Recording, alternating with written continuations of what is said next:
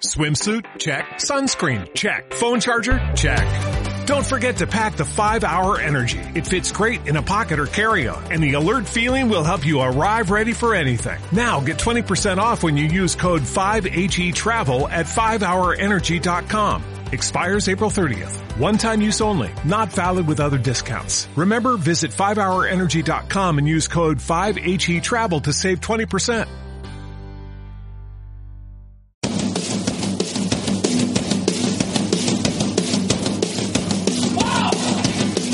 Ingrávidos. Juanjo López.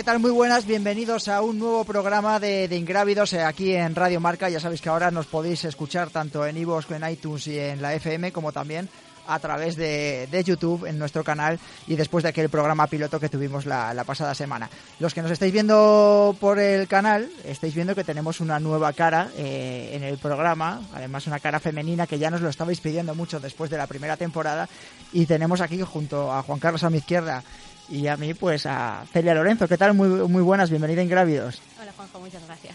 Bueno, que nos vas a aportar ese ladito un poco femenino, ¿no? De lo que es el mundo de las carreras por montaña. Sí, hoy en día que el deporte femenino está un- en auge, yo creo que es una buena forma de promocionarlo y de darlo a conocer. Bueno, ¿qué hace falta? La pregunta que siempre os hago cuando estáis en el programa, ¿qué hace falta para que las chicas corran más?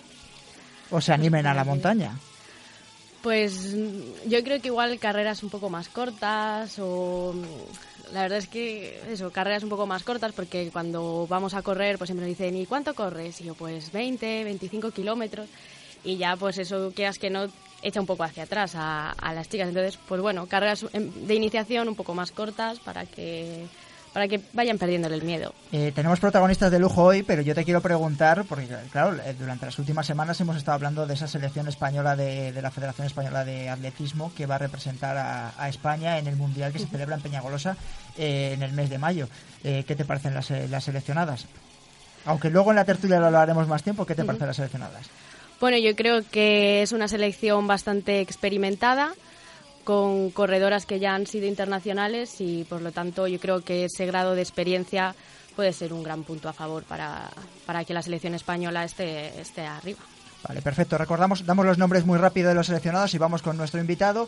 Eh, tenemos en el equipo masculino eh, los, tres campeo- eh, los tres primeros clasificados de ese campeonato de España en la Transgran Canaria, eh, Pablo Villa, eh, Juanjo Somoano, Santiago Mezquita, se sumaban a los dos que tenían ya plaza, como era Luis Alberto Hernando, Christopher Clemente, y la tesa última plaza que hacíamos nuestras quinielas la pasada semana para el canario Efren segundo. En el cuadro femenino eh, mm, mm, eh, vamos a recordar, la primera la campeona de España Mónica Vives, segunda clasificada Laia Cañes, eh, tercera Zara García, se suman Gema Arenas, que todos apostábamos por ellas aquí la pasada semana, eh, que yo era una apuesta personal, sobre todo por lo que sucedió en el Campeonato de España, y la sorpresa, eh, Maite Mayora, no, sor- no sorpresa por su, su capacidad deportiva, porque será una de las mejores referentes de- del trail running a nivel mundial, sino porque no contaba tanto en las quinielas, pese a que había competido en pruebas eh, valederas para, para, ese, para estar en, en Peñagolosa.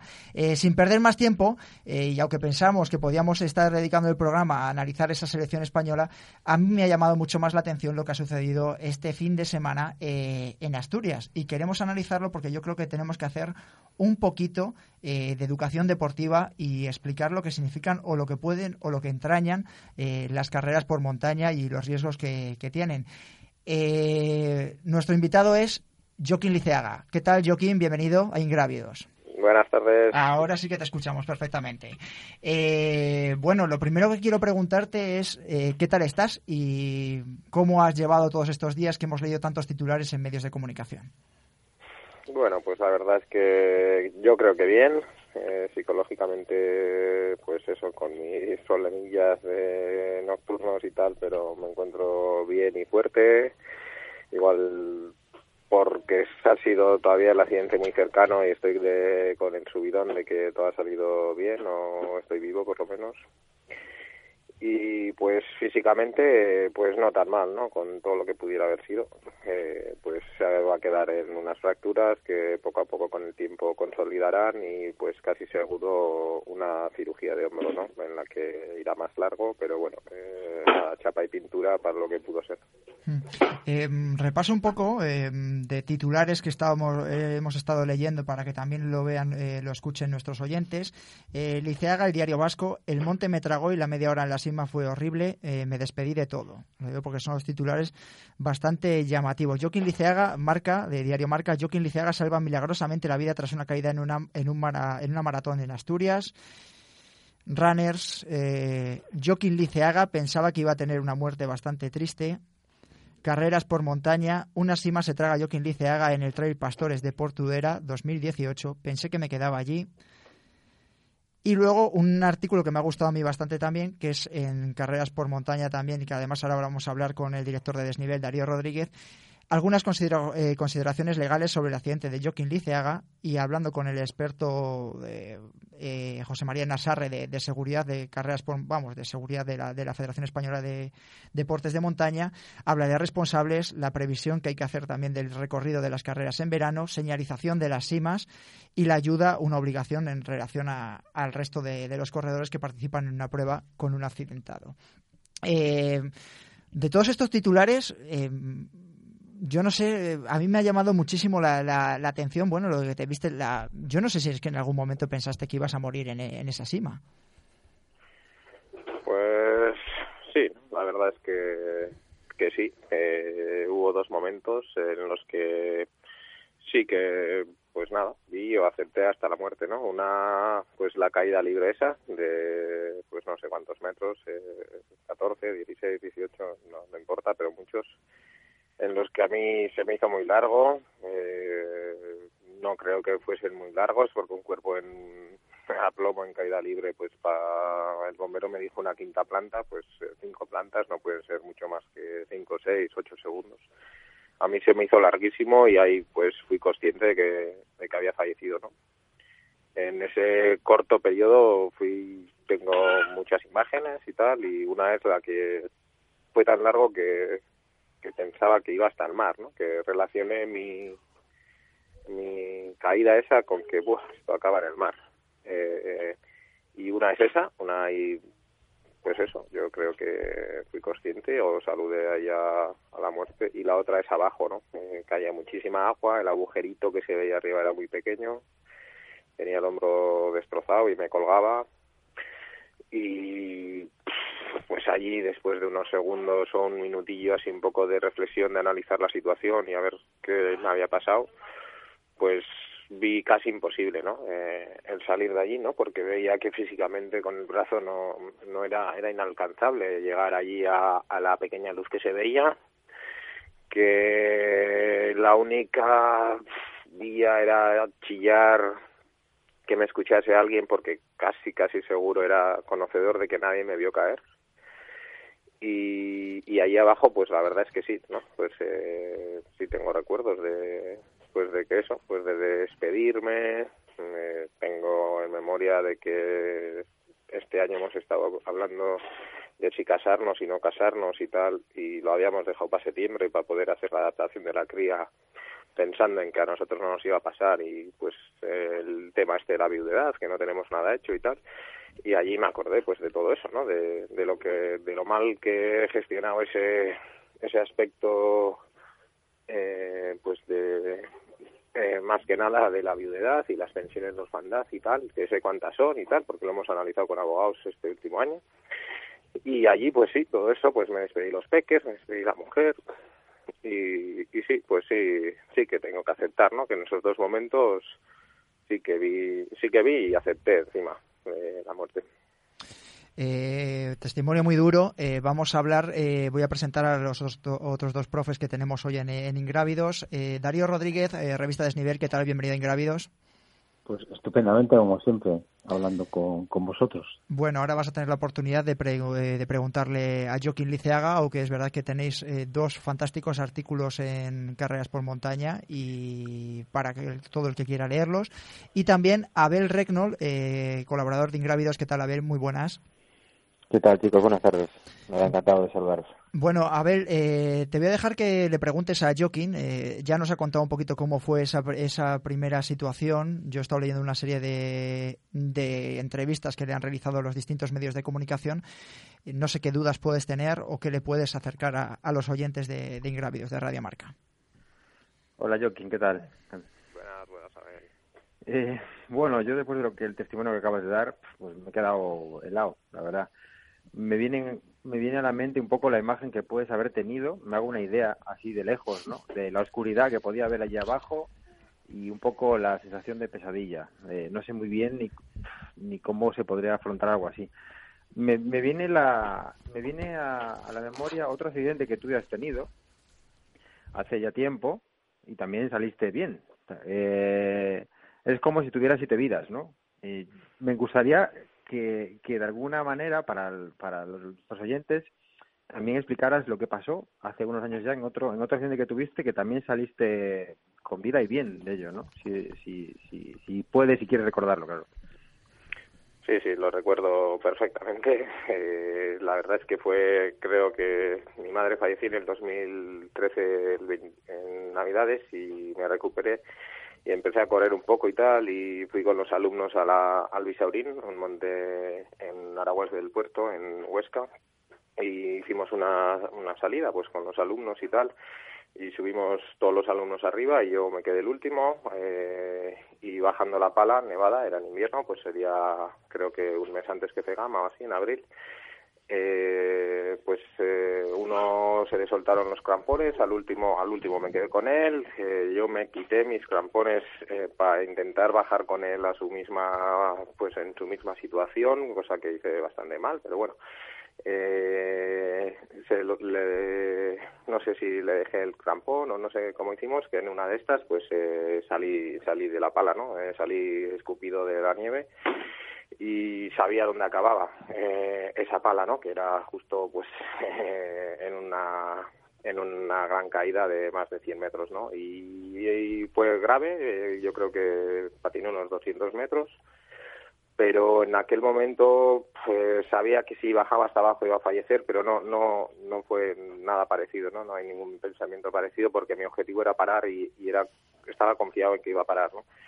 Eh, fue más largo de lo que yo quisiera o hubiera querido pensar y en aquel momento que parase ya, pero a falta de 20 metros así de la caída eh, pude parar, ¿no? Y no en aquel la situación es bastante diferente, ¿no? Pues porque porque la confianza en mí era era superior a, a esa muerte, ¿no? Entonces eh, sé que fue grave, sé que pude haberme quedado allí, pero no no, ten- no tiene, no sé, eh, psicológicamente no tiene mucho parecido, ¿no? Porque en una yo podía hacer algo y en la otra eh, creo que pues eso me dejé me dejé llevar y, y la caída tanto la caída libre de esa de 15 metros como el la impotencia ahí abajo pues nada me hicieron eso ¿no? el, el poder estar ya allí con la muerte Claro, y otra, otra, si me permites, Juanjo, otra Sí, claro, por supuesto. Más, más rápida, más con, con una respuesta más, más, más, más rápida también. Me, me, han, me han pedido un amigo que te haga esta pregunta. ¿Por qué eh, Javi Domínguez te tiró la manta térmica? ¿Quiere decir que no la tenías o que no tenías acceso a la tuya? Eh, es una parte fundamental del, del material obligatorio y yo creo que es interesante que despejes esta duda porque en el testimonio de Javi, cuando dice que te tira la manta térmica, eh, todo el mundo se hace la pregunta de, ¿pero tenía o no la manta térmica? Ujú. Eh, contesto rápidamente. El material obligatorio para esa carrera creo que era eh, un litro de agua, eh, mochila o riñonera, manta térmica, chiflo, eh, chubasquero o cortavientos, ¿no? Creo que eran esos cuatro cinco y dos barritas. Eh, yo llevaba todo, llevaba todo, eh, llevaba manta térmica. Dentro de la manta térmica, en el plastiquito, llevaba un chiflo de color rosa con su tirilla que lo cogí la víspera o antes de viajar a la hija. Eh, llevaba barritas que justo había cogido en el avituallamiento del Aventón, creo que cinco barritas y dos geles. Y llevaba bastante agua, medio litro así todavía. Eh, desde el fondo del, de la cima, como veo que va a ser imposible por el- la cascada de agua que caía del deshielo, pues eso, saludé a la muerte y vi que allí era imposible que me escuchasen. Eh, por no sé qué pensamiento y tal decido empezar a escalar solo con un brazo.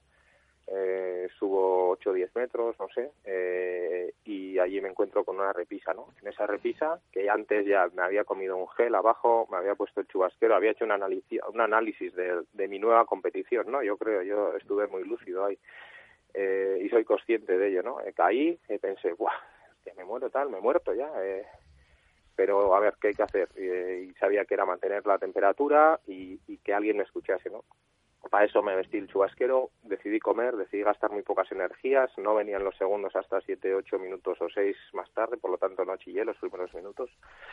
Y, y en la repisa sí que me pongo eh, la esta. Me acuerdo de que llevo en la riñonera manta térmica y chiflo. Eh, me saco la bolsita de la manta térmica pero al abrir la manta térmica veo cómo cae el chiflo, ¿no? A, al fondo de, de, la cima y, me entró un bajón fuerte, ¿no? Porque dije, hostia, se me ha ido aquí, pues eh, igual mi forma de chillar lo más fuerte posible, ¿no?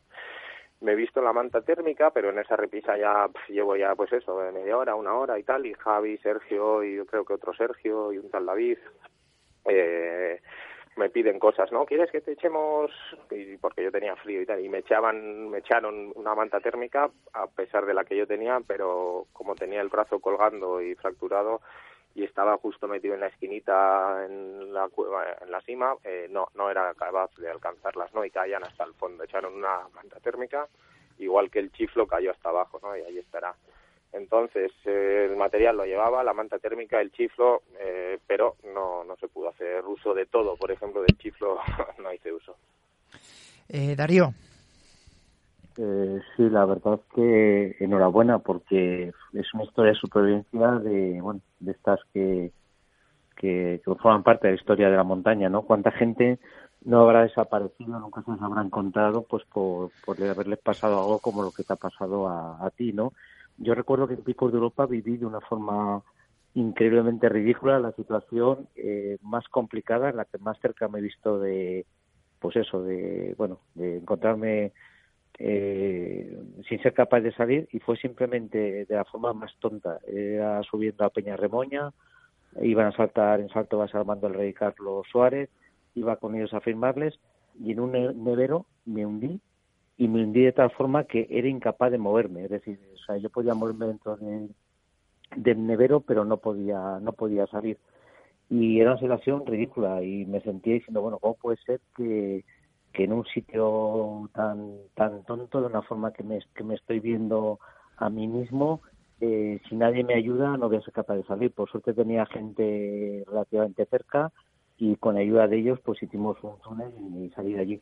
Y bueno, yo creo que estamos en un terreno que es el terreno de montaña donde donde ocurren estas cosas, ¿no? Donde de pronto estás andando en un terreno, se hunde el terreno como te pasó a ti, caes en una cima y lo que te quería pedir era una reflexión, Joaquín, porque vivimos en una sociedad que parece que pedimos la, la, la seguridad total, ¿no? La seguridad extrema, todo tiene que ser absolutamente seguro y correr por montaña es correr por montaña, que no, no hay la seguridad 100% nunca, ¿no? Porque tú caíste en esta cima, que es algo increíble lo que te pasó, es increíble que sobrevivieras, pero puedes caer para el borde de un camino, puedes resbalar en un sendero. Pedro Gabondo, gran alpinista eh, vasco con muchísima experiencia en los picos de Europa, eh, murió en los picos de Europa precisamente al resbalar, en un nevero. Era un alpinista con muchísima experiencia, cualificado, preparado, etcétera, etcétera, ¿no?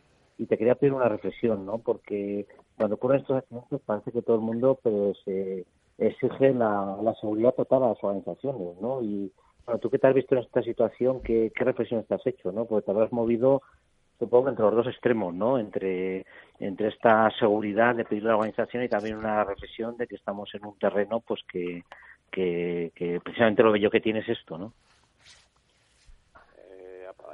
Pues, eh, pues sí, sí que le da un poco de alguna vueltilla, no, no muchas, porque estoy bastante superado, ¿no? A la situación. eh, pues por agradecimientos de la gente, llamadas, no sé qué, entonces eh, tampoco he tenido la mente muy muy parada para empezar a hacer reflexiones, pero sí que he hecho alguna, ¿no? Eh, sin lugar a dudas, eh, el medio en el que movemos, pues sí que es montaña y no es no es segura del todo, ¿no? lo que sí que estaba analizando y pensando es que una carrera de montaña que no puede convertirse en un deporte de riesgo, ¿no? Eh, las carreras de montaña no, no, no pueden ser deporte de riesgo a pesar de que nunca van a eximir todo el riesgo posible, ¿no? Entonces, eh, eh, siempre va a haber bajadas, subidas, rocas, zonas técnicas y tal, pero y puede haber caídas, roturas, golpes, hasta fallecimientos, ¿no? Pues en una caída, en una bajada y te pegas con una cabeza, con la cabeza con una roca, pues eh, y puedes fallecer sin ningún sin ningún lugar a dudas y, y, y ya está no y aceptarlo pero eh, el que el marcaje vaya por una cima el que no el que se marque en una cresta de que sea totalmente de riesgo pues igual no no no debería ser carrera de montaña no podría ser montaña no incluso o alpinismo, pero ya no, no cosas regladas, ¿no? Yo creo, y, y en este momento yo creo, pues eh, sé cómo funcionan las organizaciones porque estoy cerca de algunas de ellas y la verdad es que hay poca gente para trabajar, eh, mucho trabajo, muchos corredores, mm, muchos corredores que pues igual no preparados y todo para según qué carreras hacemos y, y creo que igual las organizaciones tampoco deberían de luchar por ser la carrera más dura y más peligrosa ah, de, pues del mundo, ¿no? Como se podría llamar esta de pastoras, ¿no? Entonces yo creo que, que puede ser el momento de para que no puedan surgir o crearse pues más fallecimientos o más eh, movidas como la que me ha pasado a mí yo por suerte soy conocido y el eco que ha tenido en los medios creo que en parte es porque porque he sido yo, ¿no? Llega a ser el 240 que no conoce nadie, pues sí, la noticia saldría, se le daría caña a la organización, eh, se hablaría algo, pero no, no, igual no estaría hablando, ¿no? Ahora mismo en la radio. Entonces, eh, pues igual es el momento de que todos reflexionemos un poco y para que luego no sea tarde, ¿no? Eh, habrá habido fallecimientos en carreras de montaña, seguirá habiéndolas, pero que no sea por, pues por pequeños fallos que puedan convertir a una carrera pues totalmente grave no en pastoras pues eh, yo iba el primero fue el primero en pasar por allí y si llega a pasar otro sería otro el primero ¿eh? eh si llega a ir Zaiz y no adelantarle yo subiendo el aventón pues hubiera caído Zaiz o, hubiera caído el cuarto o el segundo pues, entonces esas trampas mortales eh, deberían de de intentar desaparecer ¿no? de las carreras de montaña eh, Joaquín, eh, te interrumpo. Esa eh, trampa mortal, como tú hablas de esta, de esta cima, eh, que a punto ha estado de, dejar tu vida allí, ¿estaba advertido? Es decir, hay una charla técnica el día previo. ¿Se había hablado de alguna zona peligrosa? pues no, no recuerdo, ¿no? Y marcada no estaba, ¿no?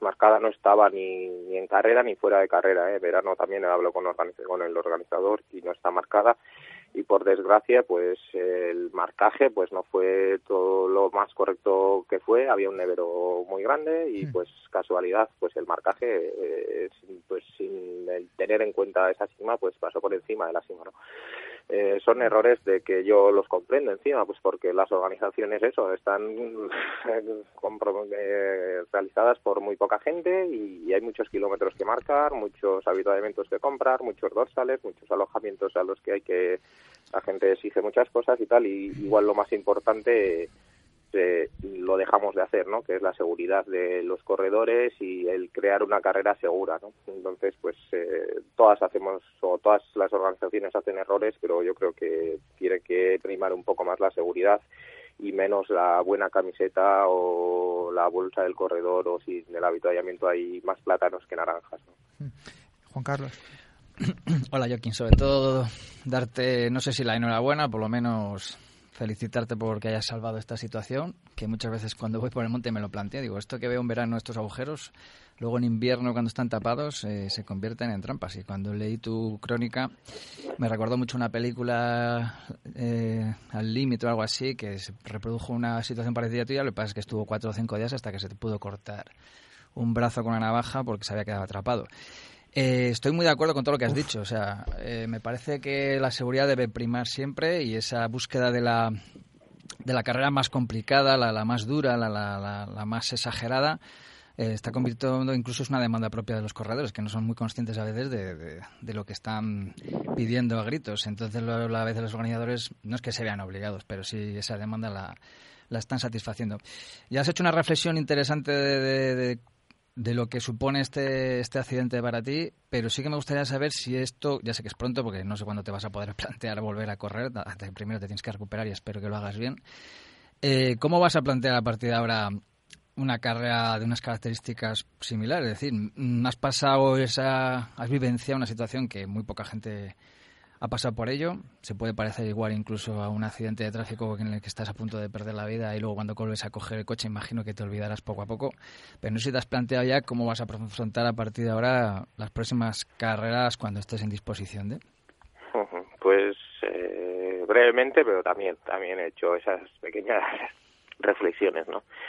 Eh, pues creo que, bueno, creo no, estoy seguro que voy a correr, estoy segurísimo, creo, por lo menos. El hombro no es impedimento para correr y después de seis meses o siete o cuando, cuando quede estable, eh, seguro que voy a la montaña y seguro que corro porque los pies los tendré bien y podré correr.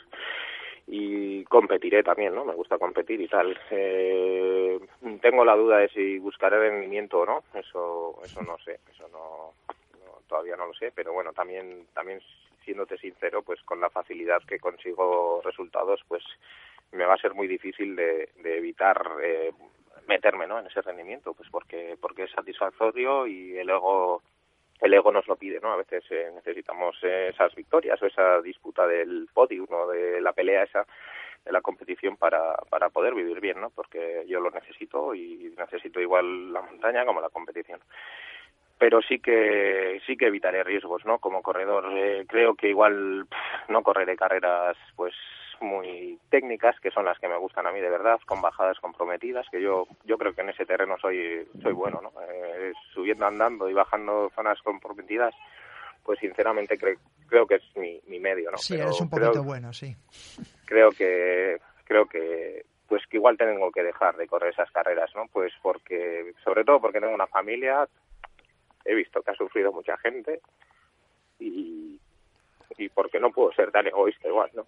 Entonces, pues correré carreras pues igual más pues más rápidas o menos menos alpinas o menos técnicas o menos duras, ¿no? Eh, y eso, priorizará mi seguridad, que sé que si tengo un accidente pues eh, voy a estar socorrido rápidamente y, y entonces pues igual no me meteré pues en carreras de que pues de que no haya puntos próximos de carretera o con ambulancias o no sé qué. Y luego yo, pues como corredor, pues no sé, el uso del móvil, alguno me ha dicho, y no llevas móvil, joder, pero es que hay que llevar tal.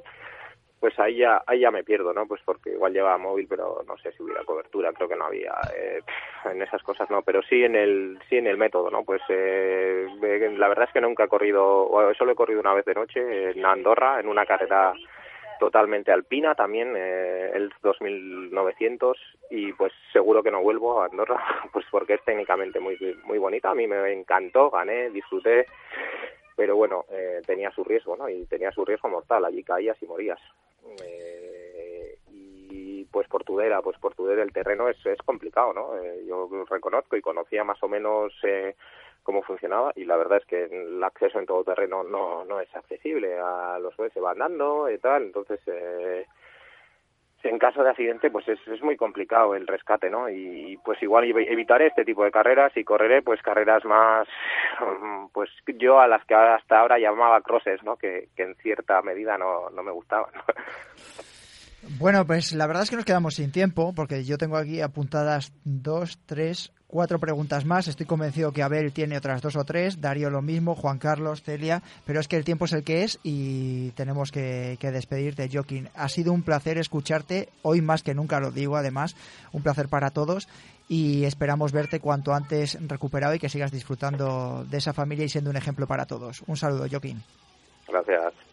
Bueno, y a todos vosotros recordaros que nos podemos escuchar y ver a partir de ahora todos los viernes a partir de las 7 de la tarde en iTunes, en iVoox, ahora también en YouTube y en el 101.5 de la FM. Un saludo a todos.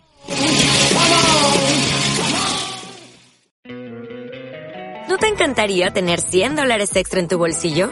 Haz que un experto bilingüe de TurboTax declare tus impuestos para el 31 de marzo y obtén 100 dólares de vuelta al instante. Porque no importa cuáles hayan sido tus logros del año pasado, TurboTax hace que cuenten. Obtén 100 dólares de vuelta y tus impuestos con 100% de precisión. Solo con Intuit TurboTax. Debes declarar para el 31 de marzo. Crédito solo aplicable al costo de la presentación federal con TurboTax Full Service. Oferta sujeta a cambios o cancelación en cualquier momento.